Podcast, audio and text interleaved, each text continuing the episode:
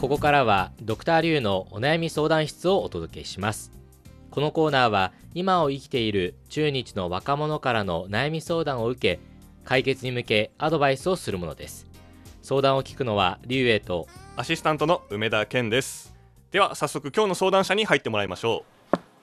失礼しますどうぞうでは早速自己紹介をお願いしますはい皆さんこんにちは中央財芸大学商学部のヨウコンと申しますよろしくお願いしますよろしくお願いしよろましくすお願いしますようさんは日本語学部ですか違います私は商学部の出身なんです小学部という小学部えじゃあ日本語はどこで勉強したんですかあ日本語は週末を利用してその日本語学校通ってましたあじゃあ独学というか自主的にそういう語学学校に、はい、そういう大学とは別にはい通通ってたんですね、なんで日本語勉強しようと思ったんですか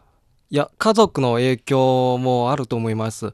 お母さんが仕事の関係で日本人と交流がありました、うんうんうんでそのお母さんの影響を受けて私も大学に入ってから、えー本格的に日本語を勉強し始めましたなるほどじゃあもうこの子供の頃から周りに何か日本があったってことですかねあ日本の要素がそうですねうん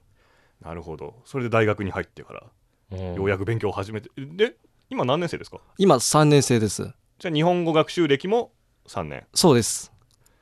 あで喋もれるようになるんですね3年でここまでねいけるんですああねの大学の専攻じゃなくてもねいやーすごいですねえ日本に対するイメージどうですか例えば日本の何が好きかとか私この前にあの半年間、うん明治大学に交換留学しに行きましたおーおーでそこで体験した日本はグローバル的な感じでうんうん自分ももしそこに行けるならあの嬉しいです半年間の留学で、へーあ行きたい行きたいですか行きたいんですまた行きたいということはなんか院生か何かで考えてるんですかあそうですな今はその就職と、うんえー大学院の試進験学と、うんそう両方準備していますなるほどねあーそっか3年生ですもんねはいだから来年にはもうねなんか面接したりとか就活したりとか、うん院生のね応募の手続きをしたりとかっていうことですよねおはいそうですね、まあ、3年生になると基本的に、えー周りの人ももう切り替えというか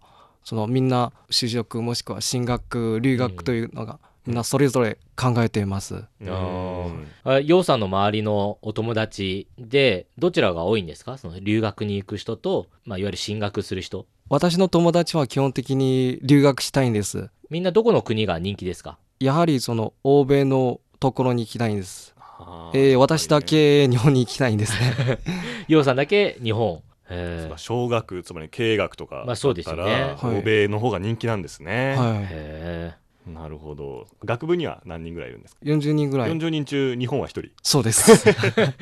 ぜひ頑張ってほしいーでぜすねひ頑張ってほしいですね、はい頑張りますね頑張ってほしい日本の良さをちょっとね伝えてほしいですね明治大学に留学していたとおっしゃってましたけど、はい。それ以外にも日本旅行に行ったりとかしたことありましたかそれより前にああ、その前に、その、福岡大学にも見学しました。福岡大学の、はいあけへー見あ、あとはほ北海道も旅行し学にを行きました。それ北はから南まで行ってるうね、ん、いつの頃ですかそれは全部去年です。あ全部去年なんだは日い。本に初めて行ったのが去年はい。あそうなんですねお母さんは仕事で行ったりとか残念ですね。ないです。あそうなんだ、はい。へー日本とのねこ仕事で交流があっても日本まで行くことはあんまりない、そうなんですねあーえどうですかそのほら日本に留学に行ってそれをきっかけに福岡とか北海道だから北から南まで日本をこう見たわけじゃないですかはい。日本に対するイメージってどうですかいや楽しかったんですよ日本の大学にいた時はあんまりこうが学業的のプレッシャーはあんまりいないので暇な時は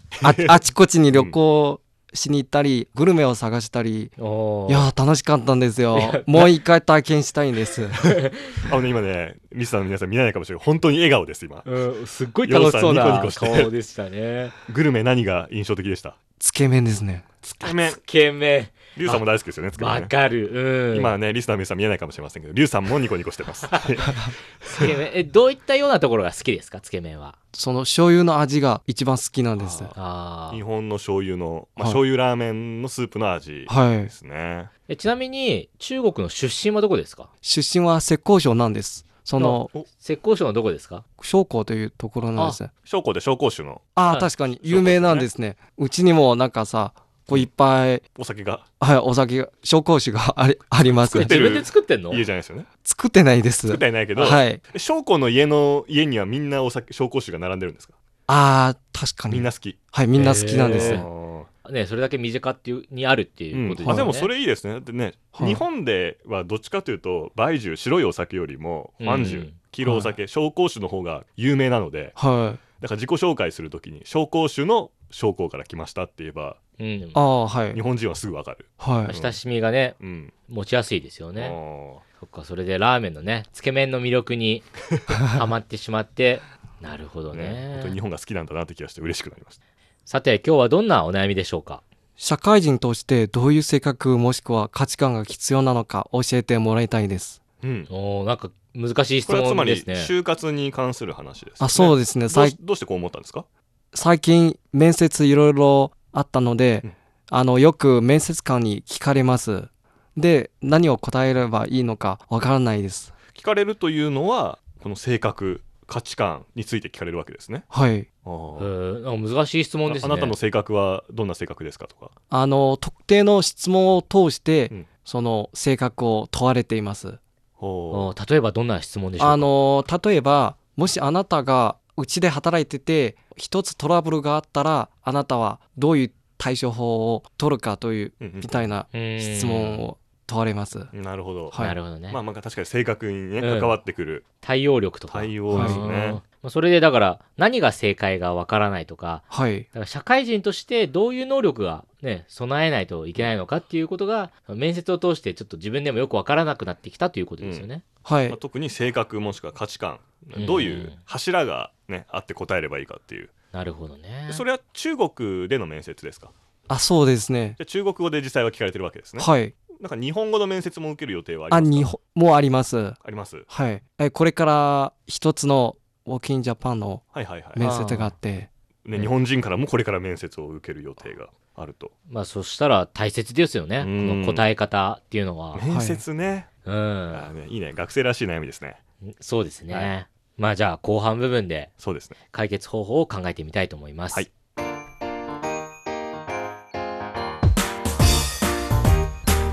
お聞きの放送は北京放送中国国際放送局です。ドクターリュウのお悩み相談室。今日は中央財系大学3年生のヨーコンさんの社会人に必要な性格と価値観がわからないという悩みを聞いています。うん、というねあの楊さんが面接でええそういう質問をされて悩んだっていうことなんですけど実際そういう質問をされてどう今まで答えてますかその場はどういうふうにいやその正直に言うと、んその場はちょっと分からずに、えー緊張してそのまま流答えさられれなかったそう答えられなかったんであーす、なるまあ確かに急に聞かれると難しいですよね。ほどはねい、うん面接の仕方はこう学校の先生が教えてくれなかったんですので、うんえーちょっとわわからないですあそっか自分でね模索しながらはいいろいろ答えを出してるんですね。なるほどはい。ということでじゃあまず私の方からアドバイスをしたいと思います。はいじゃあドクターリュウからお願いしますあの、一般的にですね、これも私、学生の時に悩みました。面接でどういう風にやれば、いい点数取れるんだろうっていうのはよく考えました。やっぱりその、実際に仕事をしてから、いろいろやっぱ思うところはあるわけですよ。で自分も例えばね、もし面接するんだったらこういうことを聞くんだろうなとかってたまに思うんですけど、結局、その仕事をし始めたら、いろんなところからプレッシャーがあります。ストレスもあります。例えばね、業績がいい悪いとか、ね、人間関係がね、よくできるできないとかってあるじゃないですか。この人とは仲がいい。この人とは仲が悪いとか。なので、そういうのをいろいろ考えると、結局会社側としては、多分一番欲しいのは、性格が明るくて、どんな、まあ、課題とかチャレンジとか、問題が起きても、明るく、まあ、ポジティブに解決できる人が、まあ、私だったら欲しいです、そういう人が。なので、結局、その性格面にしても価値観にしても、何事も非常にプラス思考で捉えられて解決できる。そして、まあ、なおかつ、まあ、ロジック性がある。うん、ちゃんと自分の考え方があるし、なおかつ他の人にもいい影響を与えられる。そういう人が、多分私が、まあ、会社の面接とかを担当してたら、多分そういう人が欲しいなと思います。なので、あの、いろんな質問の仕方があると思うんですね。例えば、こういう問題が起きました。どういうふうに解決しますかとか。いろんな質問の仕方はあると思うんですが、結果的に答えが先ほど私が言ったその明るくてポジティブでプラス思考でっていうような答えに当てはまるんであればなんかそういう答えだったら結構評価はされるんじゃないかなというふうに思いましたなのでなるべくそちらの方に答えを寄せていくというのが私の考えなんですがいかがでしょうかようさん前向きですか前向きなんです。ポジティブポジティブ、はいおいいじゃないですか、なるほどねわかりましたドクターリュウのアドバイスよくわかりましたじゃあ、えー私梅田からアドバイスをしたいと思いますまず私はまあ面接受けたこともしたこともあるんですけれどもやっぱ働き始めて一番よくわかるのはさっきはねあのリュウさんそういうポジティブな人が言っていましたけど面接でこの企業が欲しい人、まあ、当然一つは会社にとって有益な人ですよね会社にとってプラスになる人でもありますけど一番はその面接官にとって一番一緒に働きたい人だと思うんです、あーなるほうど。ん、私が働きたいこの人とだったら働きたいっていう人だから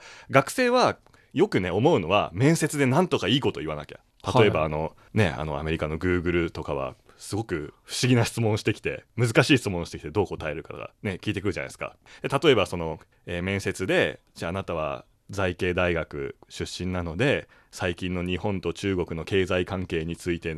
何なんか詳しい事例を含めながら数字も兼ねて答えてくださいと聞かれたとしてはいそれはこれこれこういう考えですこの去年のデータは何十何パーセントの何々があったのでそれを比較するとこれこれこうでまた以前の何月何日のニュースではこれこれこうだったのでこうだと思います以上が私の考えですってもし言ったとしたらすごいかっこいいですよねかっこいいですけど私が面接官だったらその人と働きたくないです えー怖いですわかるまあまあちょっと今極端な例を言っちゃいましたけど、はい。いやもう何でも完璧にパーフェクトに答えられてもそれが必ずしも一緒に働きたいとはつながらないですよねだからもしこれこれこういう今みたいなね難しい質問をされた時に私だったらえすいません正直今の私にはその答えは答えられませんでもあの御社で働けるようになったらいろいろと勉強してまあ今ここに面接にいる先輩たちからも学んで一緒に働きたいですって言ってくれれば私もあなんか素直ないい子で一緒にちょっと部下にしたいなとか思うと思うんですよね。まあ、とにかく私はその面接の時にあんまりこう緊張しすぎて理想的な答えを言おうとかかっこいい答えを言おうとか賢い答えを言おうっていうことだけじゃなく面接官にとって、まあ、人間性としてうん一緒に働きたい、ここいつを部下にしたい思われるような答えをするっていうのも一つの物差しだと思うんですね。まあ、ちょっとあの日本と中国じゃ違うかもしれまあないそうでですけすど、ね企業文化もありますしうんね、うんもし私が日本の会社で上司だったらそういうふうに思いますのではい。ちょっと覚えてみてください。はいはい。以上私からのアドバイスでした。はいようさんいかがでしょうかえーそうですね。やはりその明るくて人間性がある人が企業側からは欲しいなんですね。助かりました。ありがとうございます。はい、じゃあね、これからもぜひ、ね、企業の面接に限らず、まあ院生でもいろんな試験、面接とかありますんでね、そういうのもぜひいろいろ活かしてほしいですねで。そのようさんのポジティブなところはねどんどん出していってうん、表に出して明るくみんなにそうね自分を見せていっそうてくだねさい、、若者パワーをね。はい。頑張ります。ドクターリュウのお悩み相談室。今日は中央財系大学のヨーコンさんの社会人に必要な性格と価値観がわからないという悩みをお届けしました。ではまた次回再见。